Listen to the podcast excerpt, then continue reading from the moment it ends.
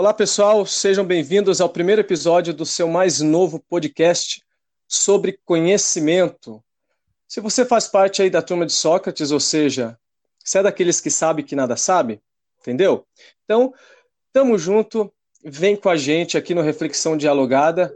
A gente traz curiosidades e análises sobre diversos assuntos para vocês aí.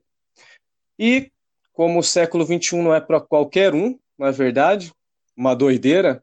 O primeiro programa traz como convidado um psicólogo de orientação junguiana. Olha só, hein? Você pode dizer aí, Oséias do céu, o que, que é isso, né?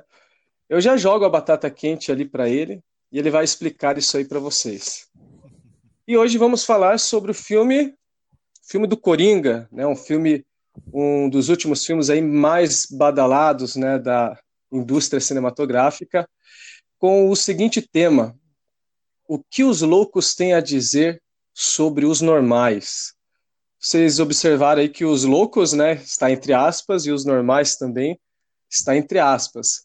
É, já já a gente vai entender o porquê estas aspas aí, né, são, são importantes aqui ao se tratar desse tema. Então, preparem o divã, se aconcheguem e curtam esse podcast aí. Então, eu quero agradecer primeiro, né, você ter aceitado o nosso convite, né, em contribuir com esse nosso primeiro programa é, para a galera da internet. Agora, quero, queremos ouvir um pouquinho você, né, ouvir você falar um pouquinho é, da sua formação, do seu trabalho, série favorita, que coisa que você mais gosta, etc e tal. Manda ver. Beleza, Zé, beleza. Bom, muito, muito obrigado pelo convite. É um prazer estar fazendo isso aqui. Admito que sempre foi um desejo muito forte em mim é, participar de um podcast, então sabe que eu estou muito, muito feliz. É um prazer aí estar podendo ter esse debate, essa discussão contigo, e ainda mais com qualquer ouvinte aí que esteja podendo participar com a gente. Muito obrigado pela atenção de todos. E bom, meu nome é Cauê, eu sou psicólogo, eu sou psicólogo, uh, como você muito bem disse, que trabalha sobre orientação da abordagem da psicologia analítica ou psicologia junguiana, né, dando um breve panorama aí, a psicologia analítica é uma das muitas abordagens psicológicas clínicas, né, eu sou psicólogo clínico, eu trabalho com consultório, e uhum. a psicologia analítica é uma das muitas abordagens que existe, assim como, por exemplo, a própria psicanálise. Psicanalistas vão dizer que a, a psicanálise não é uma abordagem, mas né, eu estou falando aqui em termos somente acadêmicos. E assim como a, a gestalt terapia, a psicologia cognitivo-comportamental, o psicodrama, entre tantas outras abordagens. A psicologia analítica é uma dessas muitas, criada aí pelo suíço e contemporâneo de Freud, Carl Gustav Jung, um cara aí show de bola que com certeza a galera vai querer conhecer depois do nosso papo aqui. Perfeito. Obrigado aí pela tua apresentação. E vamos lá, né? Vamos, é, como diria um amigo meu, escarafunchar esse filme aí, analisar ele, tentar ir pelas diversas perspectivas, né? Que, que o filme é, proporciona também. É, ele, ele suscita justamente isso, né? De diversos olhares. É, vamos traçar um panorama, então, desse filme do, do Coringa. O Coringa se tornou o filme, então, baseado em histórias em quadrinhos mais rentável da história, ao alcançar mais de 950 milhões em, venda, em vendas de ingresso desde que foi lançado. Vamos pensar aqui, né, em 950 milhões de dólares. Né? Então, se a gente converter em reais, o negócio fica ainda mais Multiplica por substancial. Cinco, Multiplica por 5 daqui a pouco, é, estamos por aí. O filme conta a história, então, de como Arthur Fleck, interpretado ali pelo grande Joaquim Fênix, né, se transforma no Coringa, o inimigo do Batman e um dos vilões de quadrinhos mais infames da história. O Coringa conseguiu um retorno 15 vezes o valor usado para produzir o filme, de acordo com a revista Forbes. Então, os caras ficaram bem felizes com o retorno, pode ter certeza. Né? A produção do, do diretor Todd Phillips custou 62,5 milhões de dólares, uma fração do que adaptações de quadrinhos normalmente custam.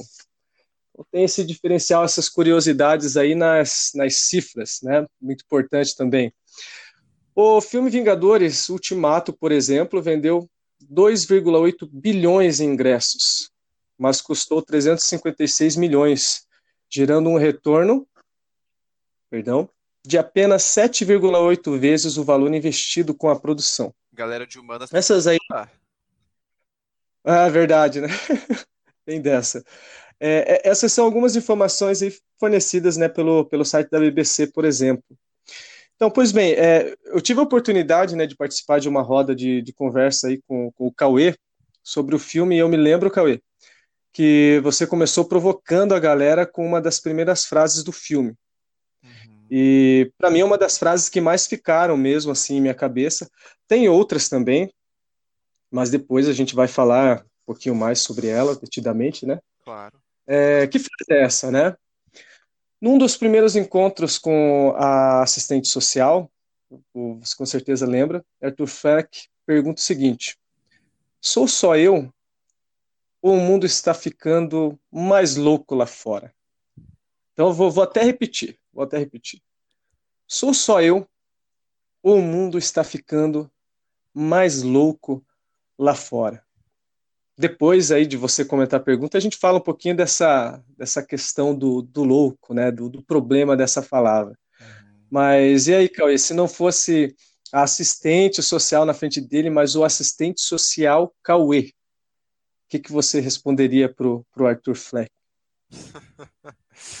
Olha, rapaz, eu admito que em diversos momentos desse filme eu queria ter entrado na tela para bater um papo com esse cara, porque eu acho que o Coringa ele se tornou esse fenômeno que você trouxe todos os números que elucidam isso perfeitamente. Porque o Coringa é um filme que fala uhum. da gente. Eu acho que em muitas coisas esse filme toca e aborda de diversas maneiras, mas se eu fosse resumir uma única questão que esse filme fala é sobre a vulnerabilidade humana vulnerabilidade essa que está cada vez uhum. mais e mais presente e tem sido algo cada vez mais e mais difícil de se lidar por uma brutal falta de acolhimento. E o que, que eu diria, cara? Acho que o, o, meu, o meu lado mais pessoal ele vem e diz: será que algum dia as pessoas não foram loucas? Mas eu, uhum. honestamente, hoje, como um clínico, talvez eu até eu pediria para o Arthur me descrever o que, que é essa loucura. Porque o filme uhum. retrata perfeitamente como o Arthur ali ele está refletindo um fator social, coletivo, né? De uma massa. Né? De, a, é, ele vive numa sociedade, ele vive numa cidade extremamente violenta, criminalidade altíssima, manifestações, revoltas em uhum. ebulição e ele acaba refletindo isso também.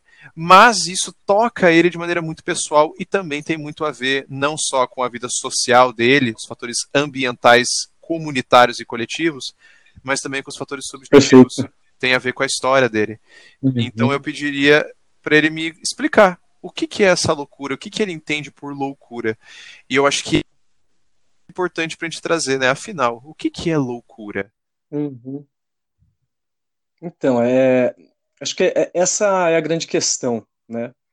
Que existe uma, uma literatura muito vasta, né? É, a respeito até da loucura.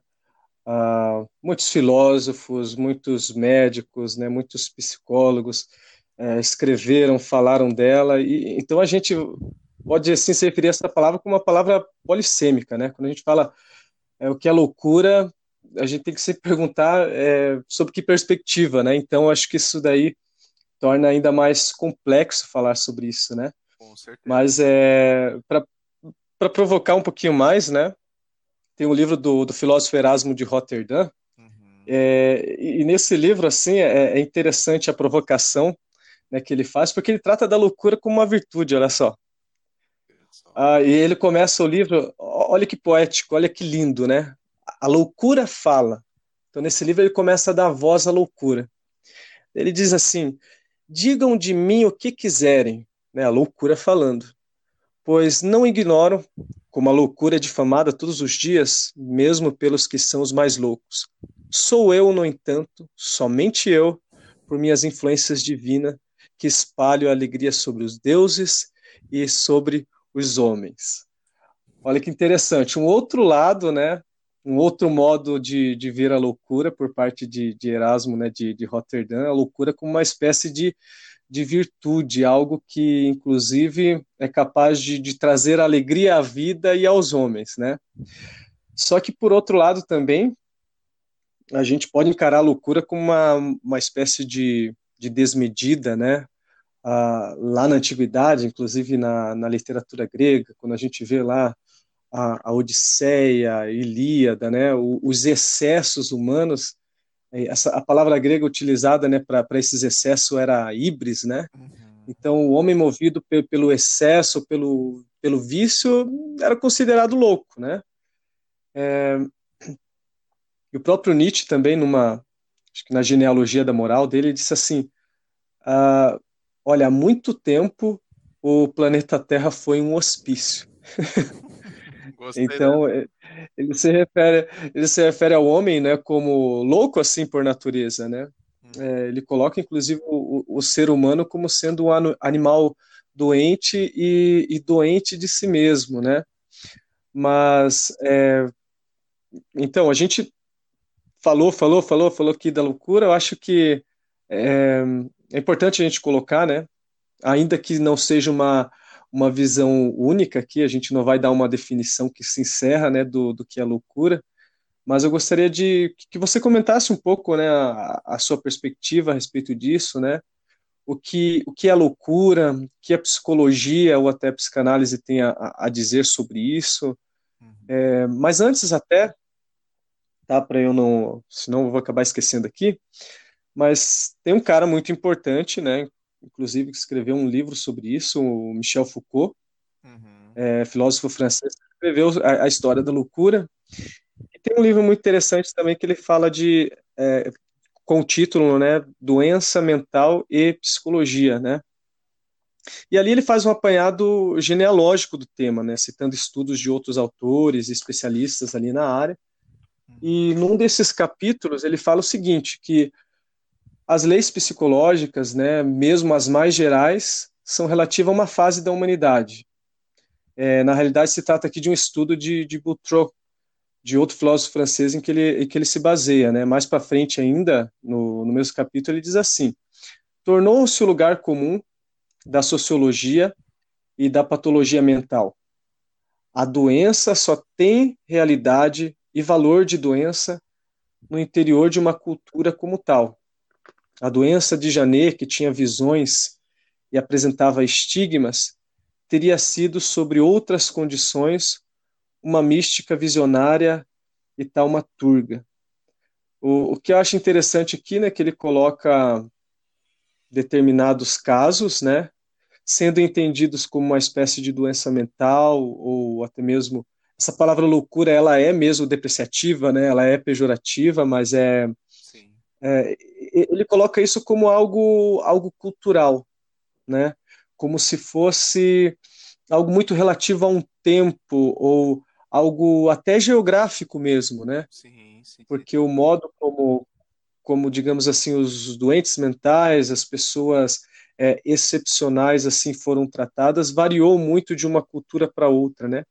Então eu lancei essas provocações, né? Um monte de coisa aqui, mas é para ajudar a gente, né? A, nesse início de conversa sobre essa palavra tão pequenininha aí, mas que dá margem para um, uma miríade de, de estudos e, e de livros escritos a respeito desse tema, né? Quero ouvir você então, Cauê, a respeito. Claro, perfeito, Zé. Eu acho que você fez pontuações excelentes, que é o, o, termo loucura, que como você muito bem disse, já é uma coisa, é uma palavra muito banalizada e usada de maneira pejorativa, é, a loucura ela depende da época, a loucura ela depende do conceito de normatividade, né? Se a gente pensa o que é um louco, é uma pessoa fora da curva. Ela é uma pessoa alheia àquilo que nós consideramos o normal, ou algo em prol da razão. Aqui a gente pode talvez até ter ainda alguns indícios uhum. De Rousseau, de, uh, de Descartes e de Foucault. E como você muito bem disse também, o livro A História da Loucura, acho que é o, o, o trabalho mais denso feito pela filosofia, que conta muito bem a quem quiser um estudo mais aprofundado e completo, fica a recomendação. Mas a loucura ela é isso, ela é alguém que está fora do padrão. Ela é uma pessoa estranha, uhum. obscena, estrangeira, esquisita, bizarra.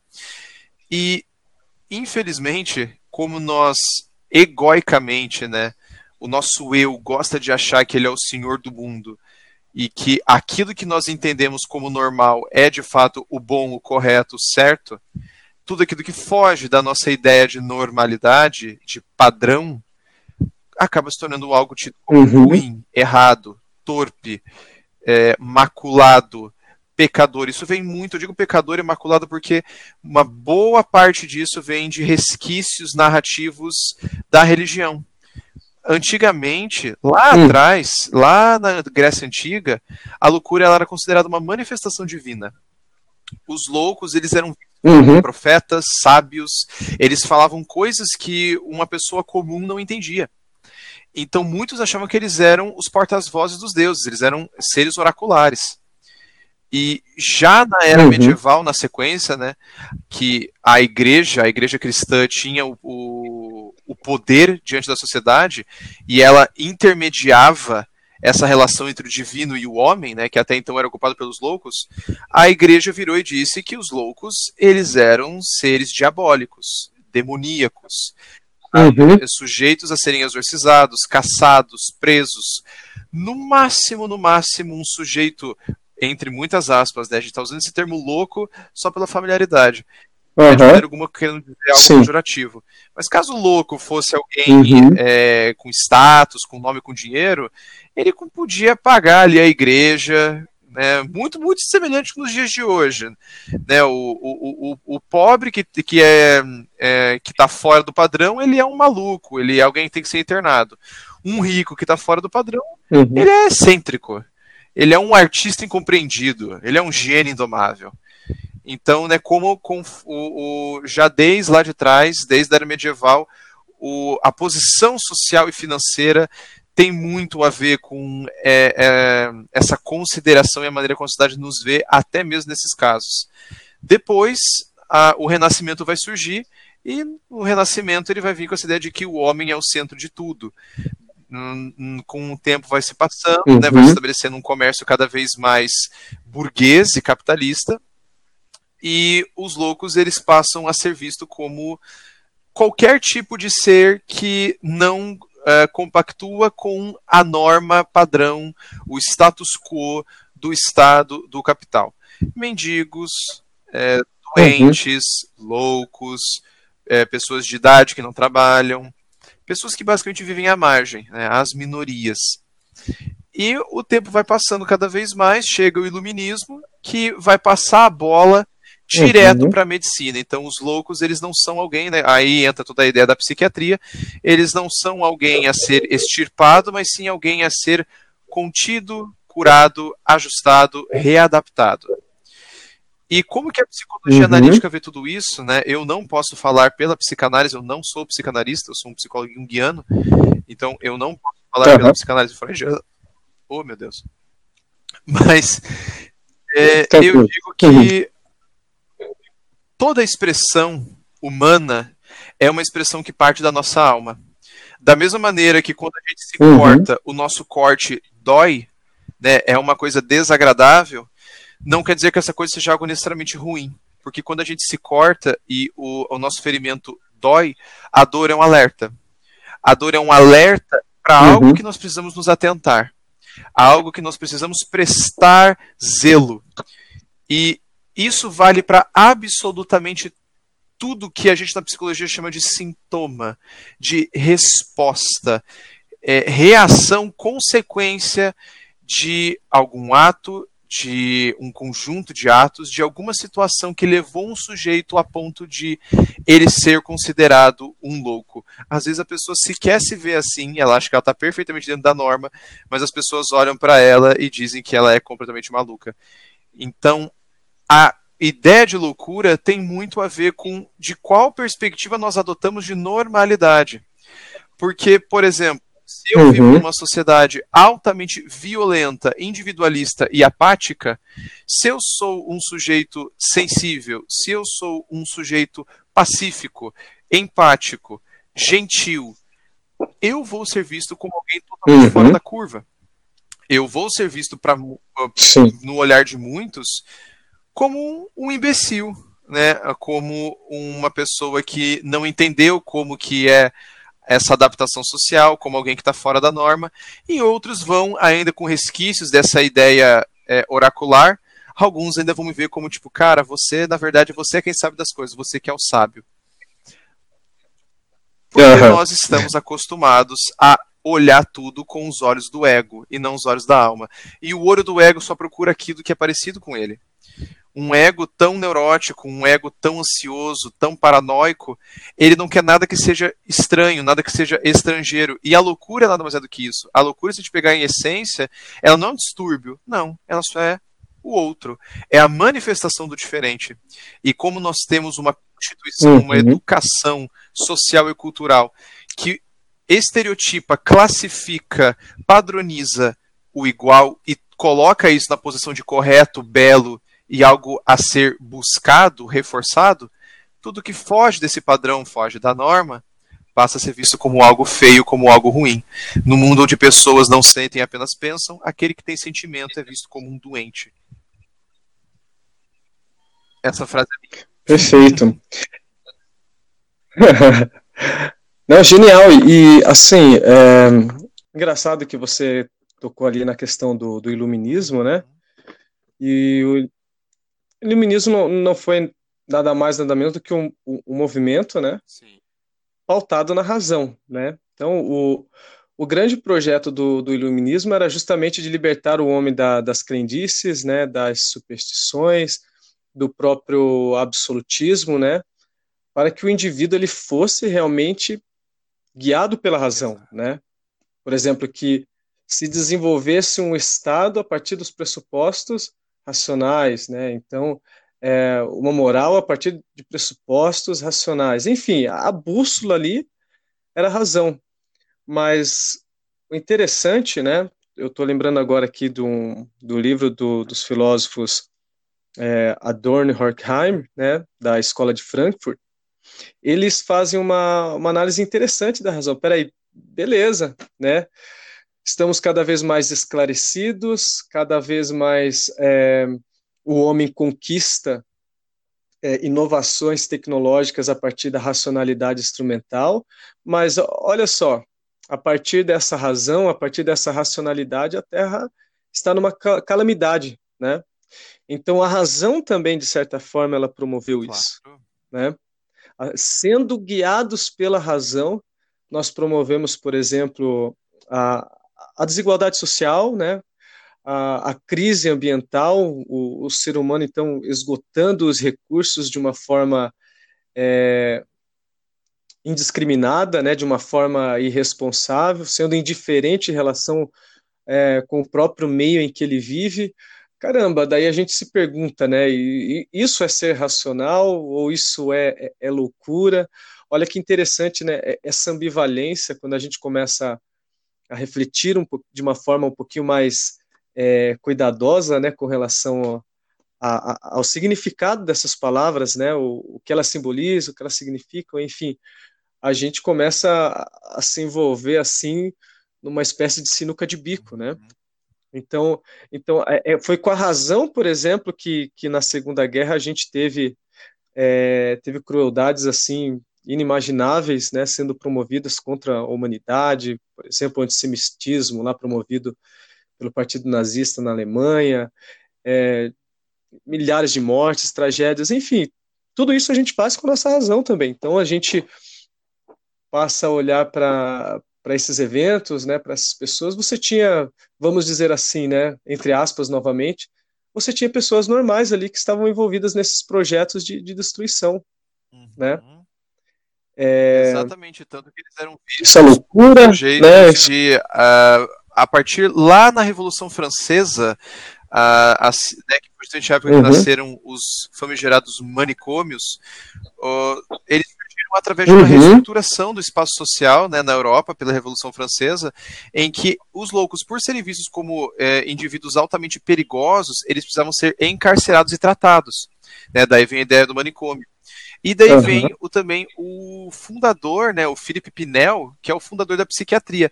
Tanto que eh, eh, eu não sei se você uhum. cresceu com essa palavra, mas uh, eu ouvia minhas tias e minha mãe das minhas famílias falarem que quando uma pessoa ela era maluca, quando ela era louca, né, no, no uhum. termo bem leigo da coisa, elas falam que, ah não, esse, Ele é Pinel. Ah, sim. E esse aí tá bem Pinel. Pinel, aham. Dele, que é o, o, criador, né, o grande fundador da psiquiatria. Que ele uh, viu Uhum. a, os distúrbios mentais, e como você disse, partindo dessa razão, como algo puramente racional, Uhum. mental e fisiológico. E não levava em consideração nada de sentimental, emocional e, acima de tudo, de psicológico. E isso, quem vai lutar e debater Uhum. isso são vários outros autores, psicólogos, psicanalistas e até filósofos, que vão estar combatendo, que tanto que ah, com o tempo, principalmente aqui no Brasil, vai surgir com a maravilhosa e grande Nise da Silveira, uma reforma psiquiátrica que buscou uma abordagem mais simbólica, mais psicológica, artística e humanizada de atendimento e trabalho com aqueles que estavam em retiros psiquiátricos. É, da Silveira é uma psiquiatra com formação originalmente na psicanálise, mas ela migrou para a psicologia analítica e com os conhecimentos que ela adquiriu através de um contato direto com os livros e o próprio Carl Gustav Jung, ela percebeu justamente isso, de que a expressão disso que nós entendemos como Uhum. loucura, esses comportamentos estranhos, esse, as alucinações, os delírios, é só mais uma maneira de expressão que tem a ver com aquele sujeito. Então, antes de nós queremos calar, é, reprimir e oprimir esse sujeito, nós temos que acolhê-lo e dar espaço de expressão para que ele possa elaborar esse conteúdo, porque ali é um- uma ferida que está doendo, ali é algo que está buscando atenção, expressão e um lugar para poder habitar e se elaborar psicologicamente. É, tanto que tem até hoje o Museu das Obras Fantásticas, Uhum. que os pacientes eh, diagnosticados com esquizofrenia de Início da Silveira faziam artes maravilhosas. E todos eles tiveram uma melhora Uhum. exponencial com isso, que vai ser conhecido hoje, em qualquer clínica psiquiátrica que se preze, como arte-terapia, musicoterapia, pintura livre. É, Dona Nise trouxe é, um trato humano, um trato é, simbólico, simbólico no sentido de Sim. expressivo, é, né? deixou que as pessoas fizessem poesia, Uhum. dançassem, expressassem-se autenticamente, óbvio, com acompanhamento médico, Uhum. é, devidamente medicados, mas com isso ela percebeu que não é só sobre essa razão, e essa razão ela é só uma das muitas maneiras de um ser humano se expressar. A razão é só mais uma parte da psique, da alma humana. Nós temos várias outras Uhum. partes que, quando nós é, privilegiamos a razão, nós é, calamos essas outras partes, e essas outras partes, por estarem caladas, elas nos adoecem, porque são coisas que nós temos que pôr para fora. São expressões é, humanas, Uhum. são, é, é é uma energia psíquica que ela precisa de um lugar para habitar e existir e se elaborar. Uhum. É, e, é, se referindo a isso que você falou agora, veio, veio à mente uma frase de, de Fernando Pessoa, né? É, em que ele diz assim: Vive em mim inúmeros. É, grande Fernando Pessoa. Vive em mim inúmeros. É, porque a gente trabalha muito, né, é, normalmente com a ideia de, de sujeito, de, de subtivi- A subjetividade, fantasia da né? individualidade, né? Então, é isso, da individualidade. Então, o René Descartes, assim, é, tá, tá, tá- muito impregnado, né, na, na nossa cabeça, na, na cultura ocidental. Mas eu gosto muito, por exemplo, a maneira como é, é, filósofos como Spinoza é, e o Nietzsche também investigam o ser humano a partir da, da questão do, do afeto, né? É, a- a- além dessa para além da questão dessa subjetividade, eu sou uma multiplicidade de, de afetos, né? E como você você se referiu aí à, à razão, né? Um, dos- um dos nossos aspectos, né? Vou pegar emprestado esse termo aqui, né? Lógico que tem uma implicância filosófica muito muito à séria, muito muito grande, né? Mas é, vou pegar emprestado aqui. É, a razão também é, é um dos nossos afetos, né? A- a- as emoções, a, a raiva, vamos dizer, vamos dizer aqui também a loucura, o amor, enfim, são são afetos, né? Eu sou uma multiplicidade de, de afetos e e, as, e a gente não dá voz, né? para todos esses afetos, né? A gente não, não aprende a, a lidar com isso, né?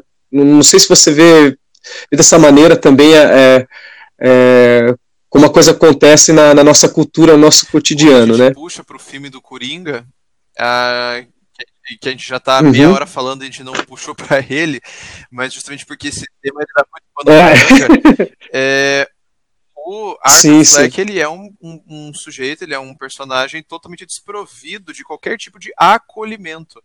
E é só através do acolhimento que nós oh. somos ensinados a nos relacionar autenticamente é, e, e, de maneira transparente com uhum. a nossa própria natureza. Você está sendo perfeito quando você traz essa ideia de uhum. no, é, é, nós somos muitos, né? Existem muitos que habitam em mim. Porque isso é uma, uma uhum. ideia junguiana, isso é psicologia analítica pura. Quando nós falamos da nossa ansiedade, da nossa depressão, da nossa alegria, da nossa tristeza, a gente não só está falando de uma pluralidade nossa, mas nós estamos falando de coisas que vão muito além do nosso eu muito além da nossa individualidade. Nós estamos falando sobre questões familiares, sociais, culturais, coletivas e até mesmo humanas que transcendem o tempo, que é o que o Jung vai chamar de arquétipos, uhum. né, que são esses conjuntos, é, é, é, esses conjuntos psíquicos inatos em potencial que todo ser humano tem. Seria o equivalente a, ao que nós entendemos uhum. como instinto né, na fisiologia nós temos instintos físicos, o arquétipo ele seria, entre muitas aspas, um instinto psíquico. Né? O potencial da gente, por exemplo, todos temos o potencial de sermos pessoas agressivas. Existe o arquétipo da agressividade. E muitas vezes esse arquétipo da agressividade ele está ligado à figura do homem. Então, todas essas imagens elas vão uhum. se formando através da cultura, através das relações, através de conforme nós vamos experienciando a vida, a alma, a psique vai se manifestando e esses arquétipos, esses potenciais psíquicos Sim. inatos vão se expressando.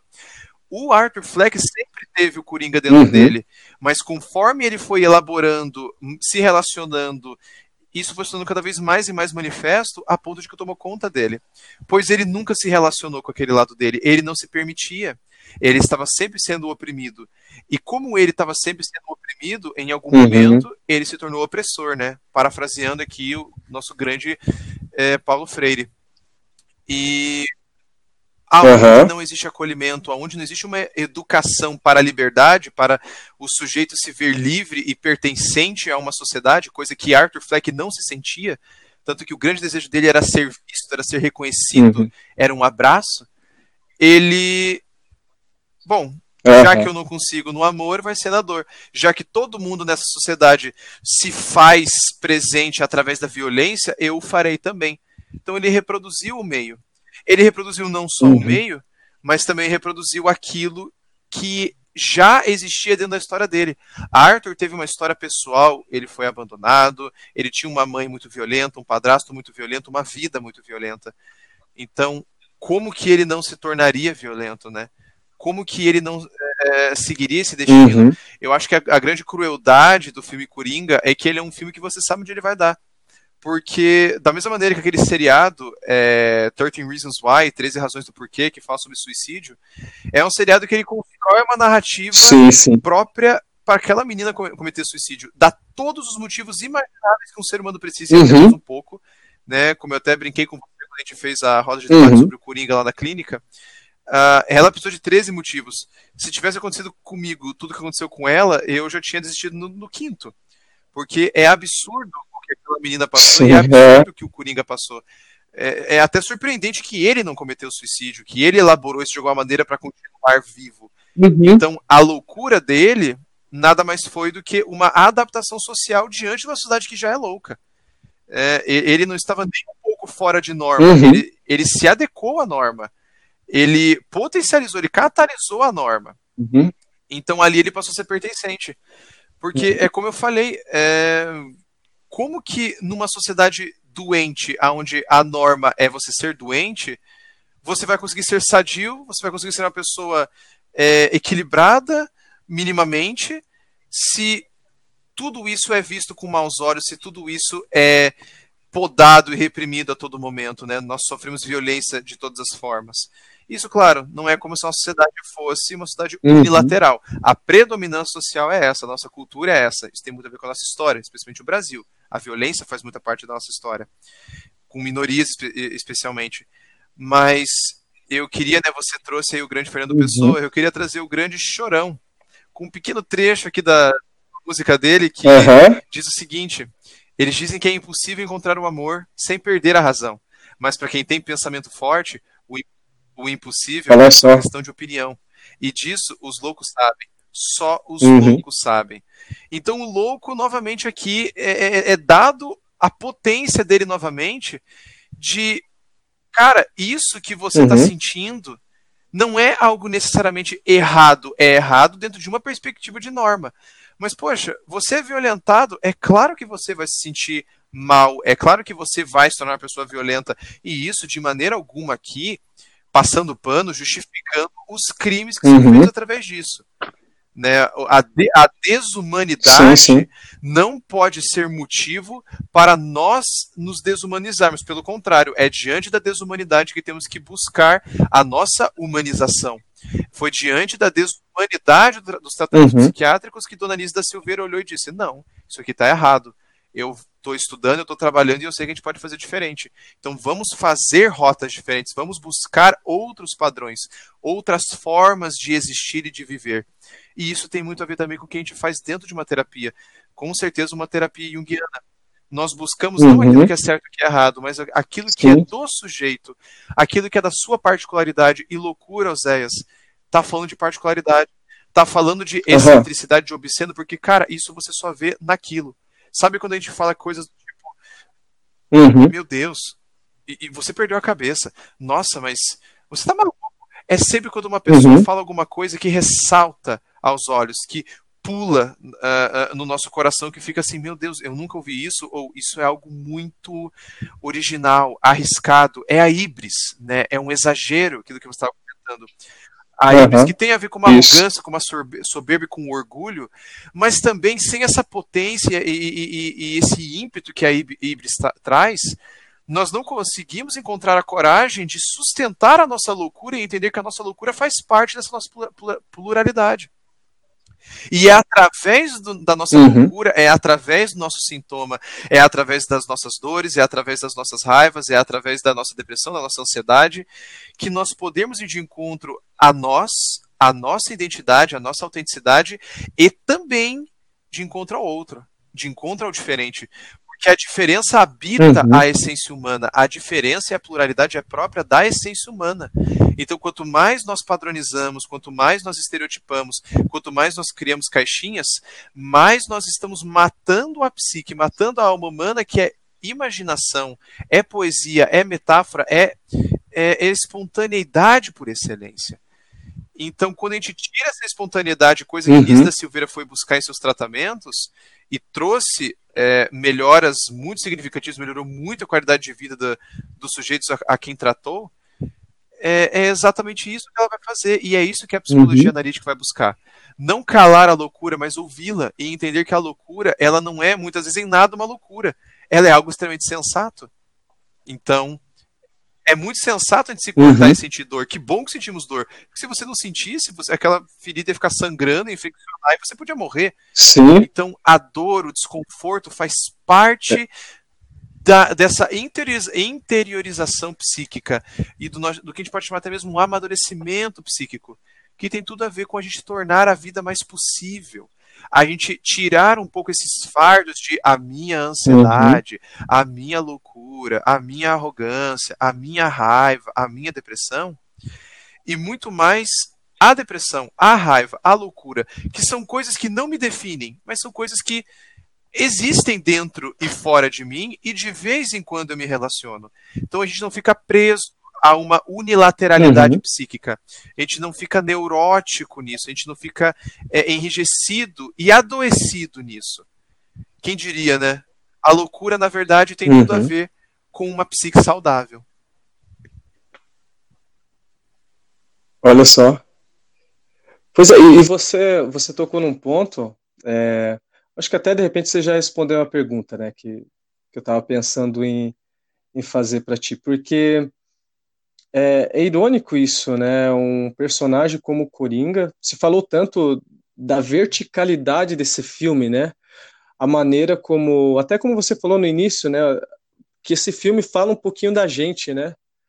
Aí no primeiro momento isso causa um certo impacto quando a gente ouve, né, e depois para para pensar, pô, peraí, como assim que o Coringa fala de mim? O cara, o cara cometeu, cometeu crueldades, né? No filme, era um cara extremamente claro que não problemático, vídeo, né? mas paranoico. será que a gente nunca foi cruel nessa vida? É. E não só isso, será que a gente nunca foi violento nessa vida? Claro, eu uhum. imagino que nem eu, nem você, nem os nossos ouvintes já tenham matado alguém em rede nacional. É, esse torço por isso, né? Uhum. Esperamos que não. Uhum. Mas a violência é algo humano.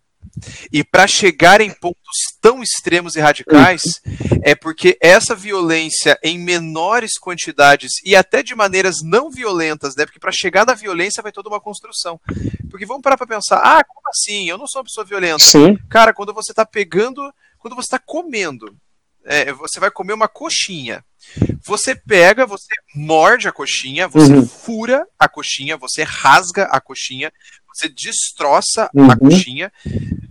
É um processo violento, é um processo destrutivo, uhum. mas ao mesmo tempo a gente precisa disso para comer e não há um mal necessariamente, né? Não vamos entrar em, em questões nutricionais aqui porque não é nossa área, mas não é um mal.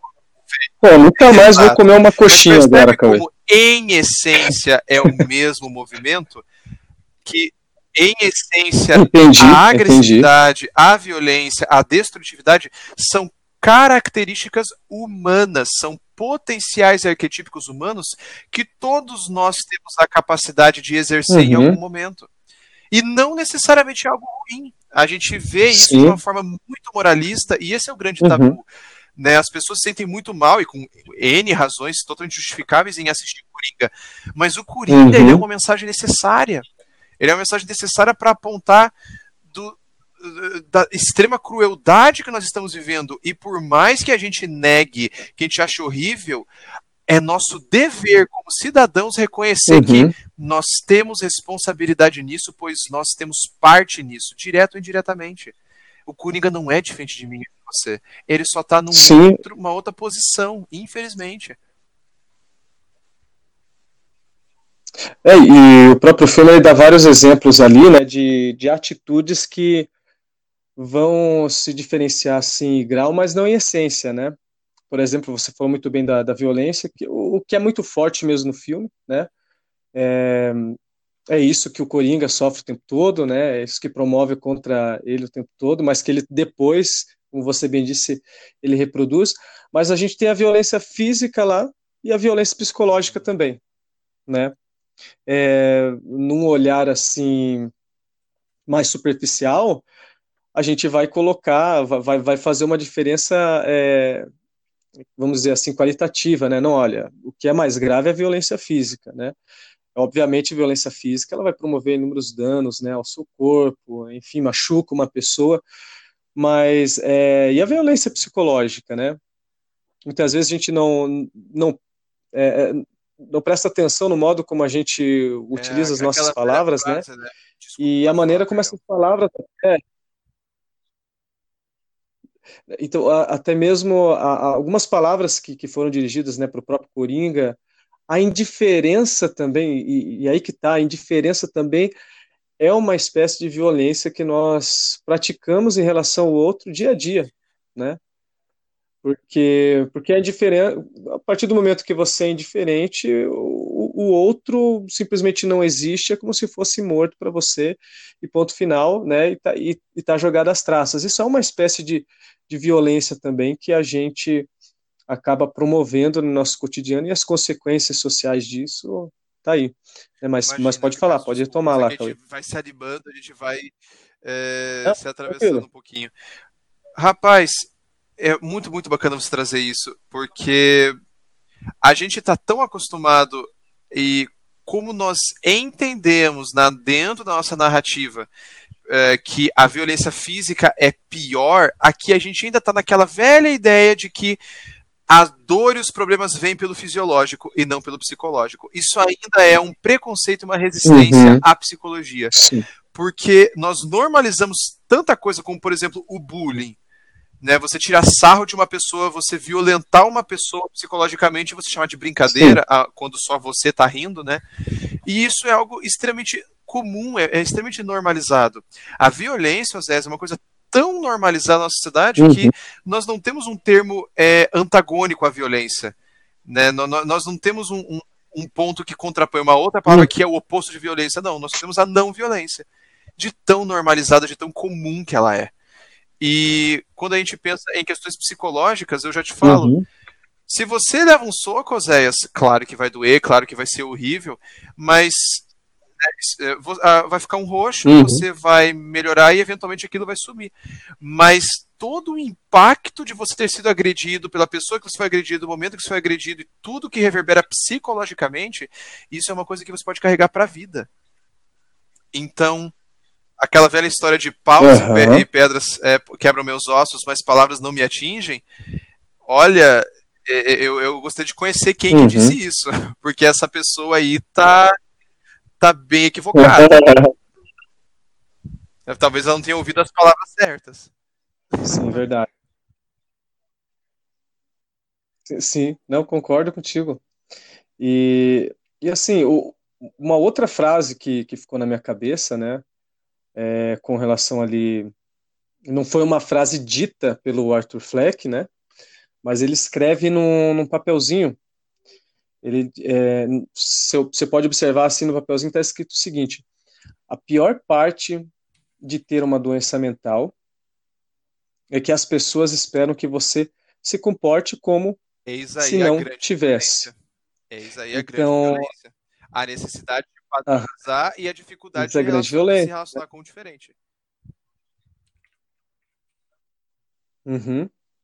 Porque você, né, realmente o Arthur Fleck, né, tem aquela questão do, do riso, né, que alguns até especulam que seria o que? Seria uma epilepsia gelástica, né, ou seria algum outro tipo de problema. Mas enfim, não é só isso, mas isso se tornou, ah, digamos assim, o, uma das principais características que chamam a atenção né, em relação ao Coringa. E é, e é, interessante como o Todd Phillips, inclusive, trouxe isso, né, como referente a uma, uma patologia mesmo que o, o, Coringa tinha, né, e com relação a isso sofreu muito preconceito, né, foi se ressentindo e, e foi reproduzindo, respondendo, né, de uma forma violenta, na realidade, tudo todo esse preconceito que ele sofria, toda essa violência que, que ele sofria, né? Uh, mas e, e aí, Cauê, nesse sentido, né? A, a sociedade, então, ex, exerce essa pressão, é, mesmo a gente estando, assim, em pleno século XXI, né? É, vamos pensar aqui, a gente falou de, de iluminismo, a gente falou aí de, de, de manicômios, né, que no passado eram feitos, que é, eram criados realmente para deixar essas pessoas à margem. Não mudou muita coisa? A gente ainda continua marginalizando, a gente ainda continua esperando que as pessoas se comportem né, de acordo com, com os nossos padrões, ou, ou não, nós nos tornamos um, uma sociedade melhor, não, não diria mais tolerante, mas só que mais acolhedora em relação a, a pessoas que, que apresentam doenças mentais, pessoas com, com transtornos, é, principalmente se a gente parar para pensar né, nesse, nesse aspecto que a gente falou aqui do, dos manicômios. Se a gente é. pensar, né, e aqui eu resgato a reforma psiquiátrica é, protagonizada por Nis da Silveira. Se a gente pensar que não melhorou, a gente vai estar equivocado. Se eu disser que não melhorou do que um dia foi, como a gente já deu todo o panorama uhum. histórico aqui, a gente vai estar cometendo uma injustiça. Agora, se eu te falar, e aqui saindo sim, da sim. ideia da loucura psiquiátrica e manicomial, mas entrando nessa nossa xenofobia psíquica, vamos chamar assim, de se relacionar com alguém diferente, uhum, de se relacionar sim. com um estrangeiro. Eu acho que eu não preciso nem dizer uhum. que nós, como cultura, como sociedade brasileira, e mundialmente falando, claro, mas também individualmente, falta muito. Uhum. Falta muito para a gente poder dizer que a gente é de fato uma sociedade acolhedora. Nós estamos melhorando e esse debate existe uhum. e precisa existir cada vez mais. Porém, há muito o que se fazer. Uhum. E, e, com relação ainda, Cauê, a, a, gente falou um pouquinho disso, né? Tal, talvez em, outras palavras ali, não sei, né, mas é, o Coringa, como falar de, de responsabilidade, por exemplo, individual em relação aos atos cometidos pelo Coringa, praticados pelo Coringa durante o filme, né? Se, por exemplo, a gente falar de, de loucura, né, como um estado em que a pessoa ela não está no uso pleno das suas faculdades mentais, né? E se a gente pegar também como, como exemplo tudo aquilo que o Coringa sofreu, as oportunidades que, que não deram para ele, né, o, o, o, espaço que ele não tinha na sociedade, ou de repente você pode dizer ali que tinha. Lembrando sempre que a gente não está querendo aqui justificar nada do que o Coringa fez, nenhuma violência que ele reproduziu, mas a gente está problematizando, né? É, como falar, como falar assim de liberdade, de livre, livre arbítrio para um cara que, que precisa, né, de, de políticas públicas lá, né, que daí depois uh, ele perdeu assistência, a prefeitura parou de fornecer recursos, já não era mais acompanhado, já não tinha mais, mais remédios, enfim, como falar que um cara desse foi livre, ele foi responsável por tudo aquilo que ele fez, né, e, ou não, a sociedade seria mais responsável por tudo que aconteceu com o Coringa, né, e o Coringa ele é resultado é, da sociedade, é resultado de um tempo, né, Queria que você comentasse um pouquinho isso, né? Eu sei que é, que é algo complexo é, para todos nós, para muitos filósofos, para muitos psicólogos, mas queria que você comentasse um pouquinho esse, esse problema. São as duas coisas, Oséias. São tanto responsabilidade uhum. da, do coletivo, do Estado, da comunidade, do ambiente que influencia drasticamente na nossa formação como indivíduo, como também da responsabilidade desse indivíduo que até um certo uhum. momento ele tem sim noção do que ele está fazendo. Então é muito delicado falar disso. Então vamos com cautela uhum. aqui.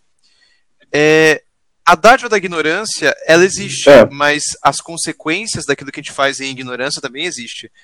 Então, mesmo que eu não saiba o mal que eu estou fazendo, o mal uhum. ainda assim é feito. E não só um mal que recai sobre mim, mas em toda uma coletividade de pessoas que eu tenho que levar em consideração. Além de que. Ah, é complicado, Sim. como eu, eu, disse, né? O filme é feito para dar errado. o, o, roteiro construído para dar naquilo. Então, assim, é, é muito complicado, porque eles botaram um Estado falido, uma revolta que já existia, uma vida miserável. Então, assim, realmente, como é que a gente pode responsabilizar esse homem? Se a gente problematiza aqui e pensa um pouco, todo ser humano ele vai seguir uhum pelo menos no início da vida dele, os modelos relacionais e de personalidade que ele teve ao longo da vida. Se, por exemplo, eu tive uma mãe ou um pai, né, um, um criador ou uma criadora muito agressivo, eu vou passar a repetir, né, de uma forma muito branda aqui, né, uh, falando, vou passar a repetir essa agressividade. Sim, Porém, sim. um ser humano não se resume em agressividade. Nós também sabemos ser gentis, sabemos ser sedutores, sabemos ser a, afáveis, uhum. sabemos ser carinhosos, sabemos ser é, melancólicos. Isso tudo são expressões psíquicas que fazem parte da nossa alma. Mas se eu encontro cada vez menos lugar para eu expressar em todos esses outros lugares, eu vou estar cada vez mais e mais preso à única coisa que eu consigo encontrar expressão, que é a agressividade.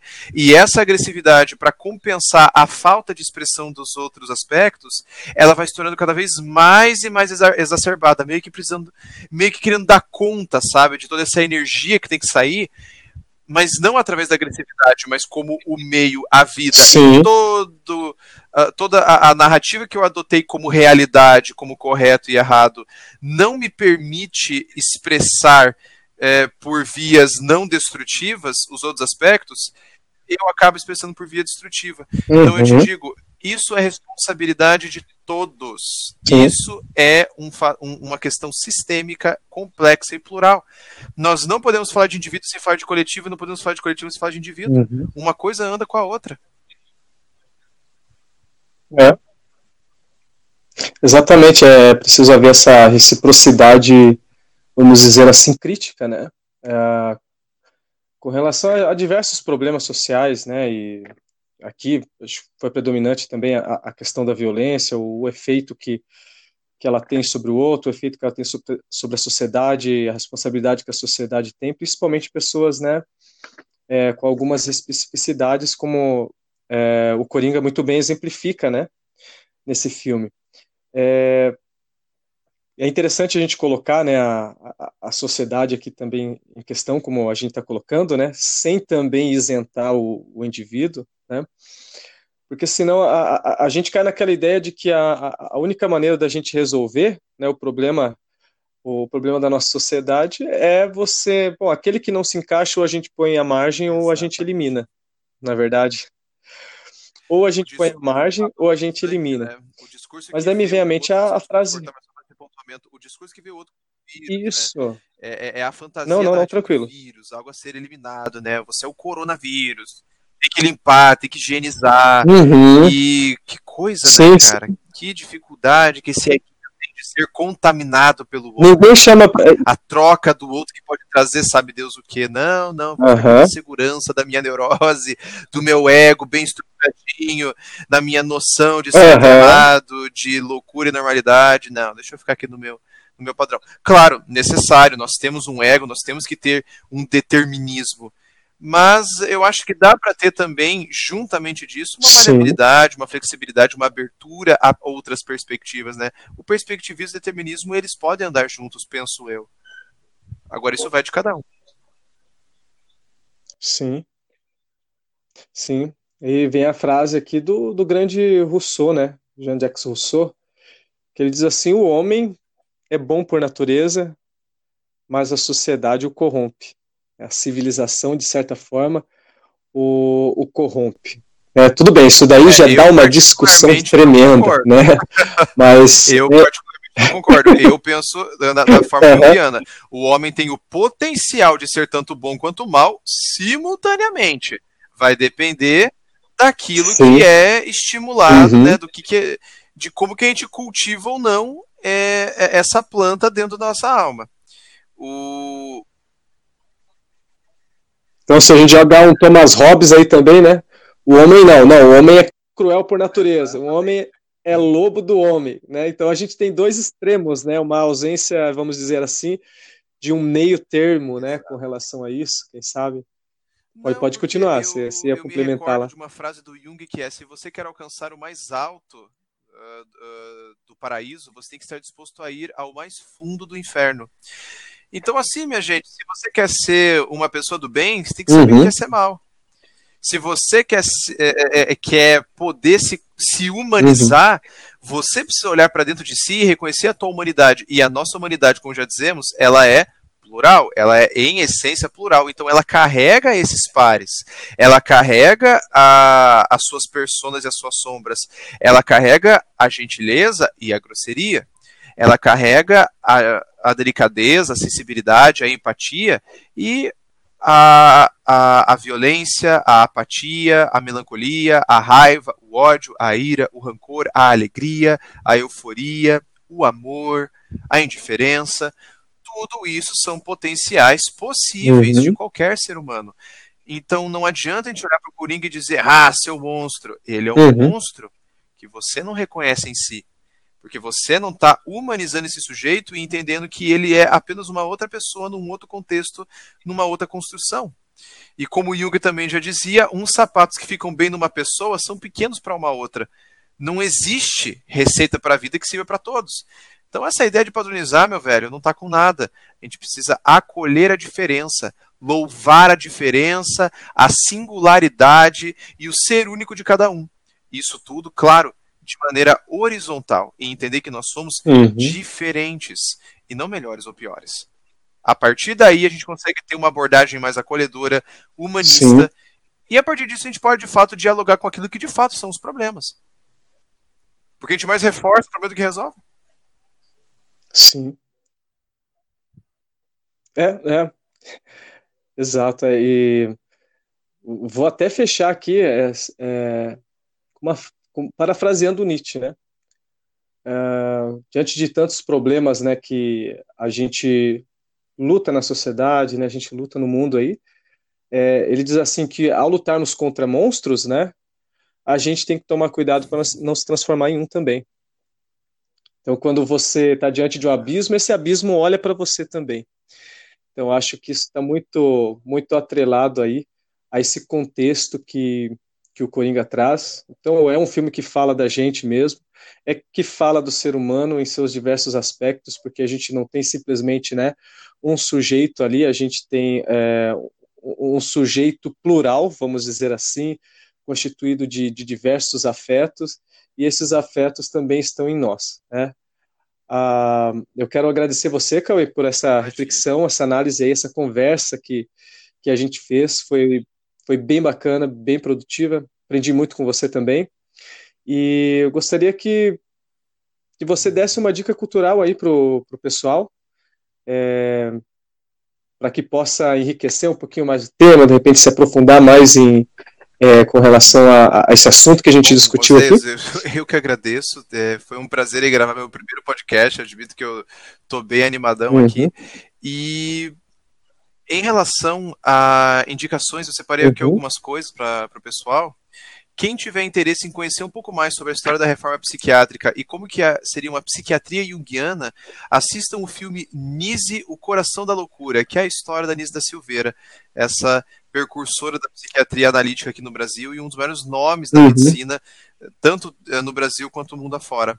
É, também recomendo o texto do grande Machado de Assis, O Alienista, se vocês querem entender sobre normatividade, sobre uh, o julgamento uhum. psiquiátrico, eis um textinho curto, pouco mais de 20 páginas, vocês encontram na internet, O Alienista de Machado de Assis. Para quem quer um estudo mais robusto, né, a gente já falou aqui da história uhum. da loucura de Michel Foucault. E para quem quer se familiarizar um pouco com a psicologia analítica, eu recomendo aí vários, tem vários livros do, do Jung, um, um bom livro para se começar, para quem não conhece, é O Homem e seus Símbolos. E que é um livro que ele mesmo escreveu para quem quer conhecer e se a, familiarizar melhor com o conceito dele. E caso vocês tenham de fato interesse, a clínica na qual eu trabalho se chama Arques Psicologia, se, é, escreve Arches Psicologia.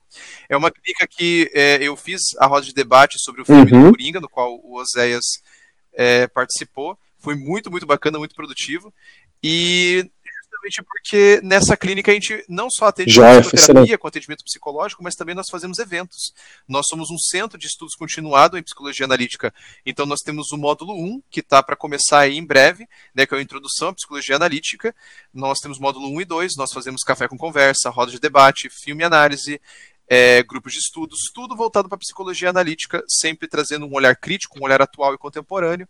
E para quem quer também sim é, informar um pouco mais sobre leituras fáceis e acessíveis em psicologia analítica, acessem o site Liga Jungiana, se escreve Jung com J, Liga Jungiana, é um site no qual eu e outros colegas de psicologia é, somos os coordenadores e nós fazemos eventos a, aqui em vários lugares em Curitiba sobre vários temas através da psicologia analítica e com a Liga Jungiana, a gente também escreve no site aí vários artiguinhos, coisinhas bem acessíveis, bem curtas, bem palatáveis, para a gente poder popularizar e tornar mais acessível o estudo da psicologia analítica. Eu agradeço muito a atenção e fica aí o convite, adoraria participar, estou à disposição, Oséias, adorei fazer esse experimento e não vejo a hora aí de a gente poder participar de outros. Não, com certeza a gente vai ter ter outros aí temas legais, interessantes aí para a gente discutir é, e oferecer para a galera aí. E a minha dica cultural, né, eu vou indicar para vocês o caso Schreber e outros textos do, do Freud. Né, Trata-se de uma interessante investigação psicanalítica que o Freud faz com base lá na obra do Dr. Daniel Paul Schreber, ex-presidente da Corte de Apelação da Saxônia, chamada Memórias de um Doente dos Nervos. Então, daí em que esse doente ele relata como foi o período em que ele sofreu de demência paranoide, é o nome dessa, dessa doença, dessa patologia aqui, e o Freud ele faz uma investigação muito, muito interessante. Mas, show, Cauê, muito obrigado. Tá? Valeu você tá também que está acompanhando, que, que eu posso dar faça seu download aí. Coringa, façam terapia, gente. Façam terapia como o próprio Jung dizia. Aham o sofrimento precisa ser ah, superado, só que o único jeito é. de superar o sofrimento é suportando ele. Então, bora sustentar nossa loucura, gente, bora procurar terapia. Foi um prazer. Tudo de bom para vocês. Muito, muito obrigado, José.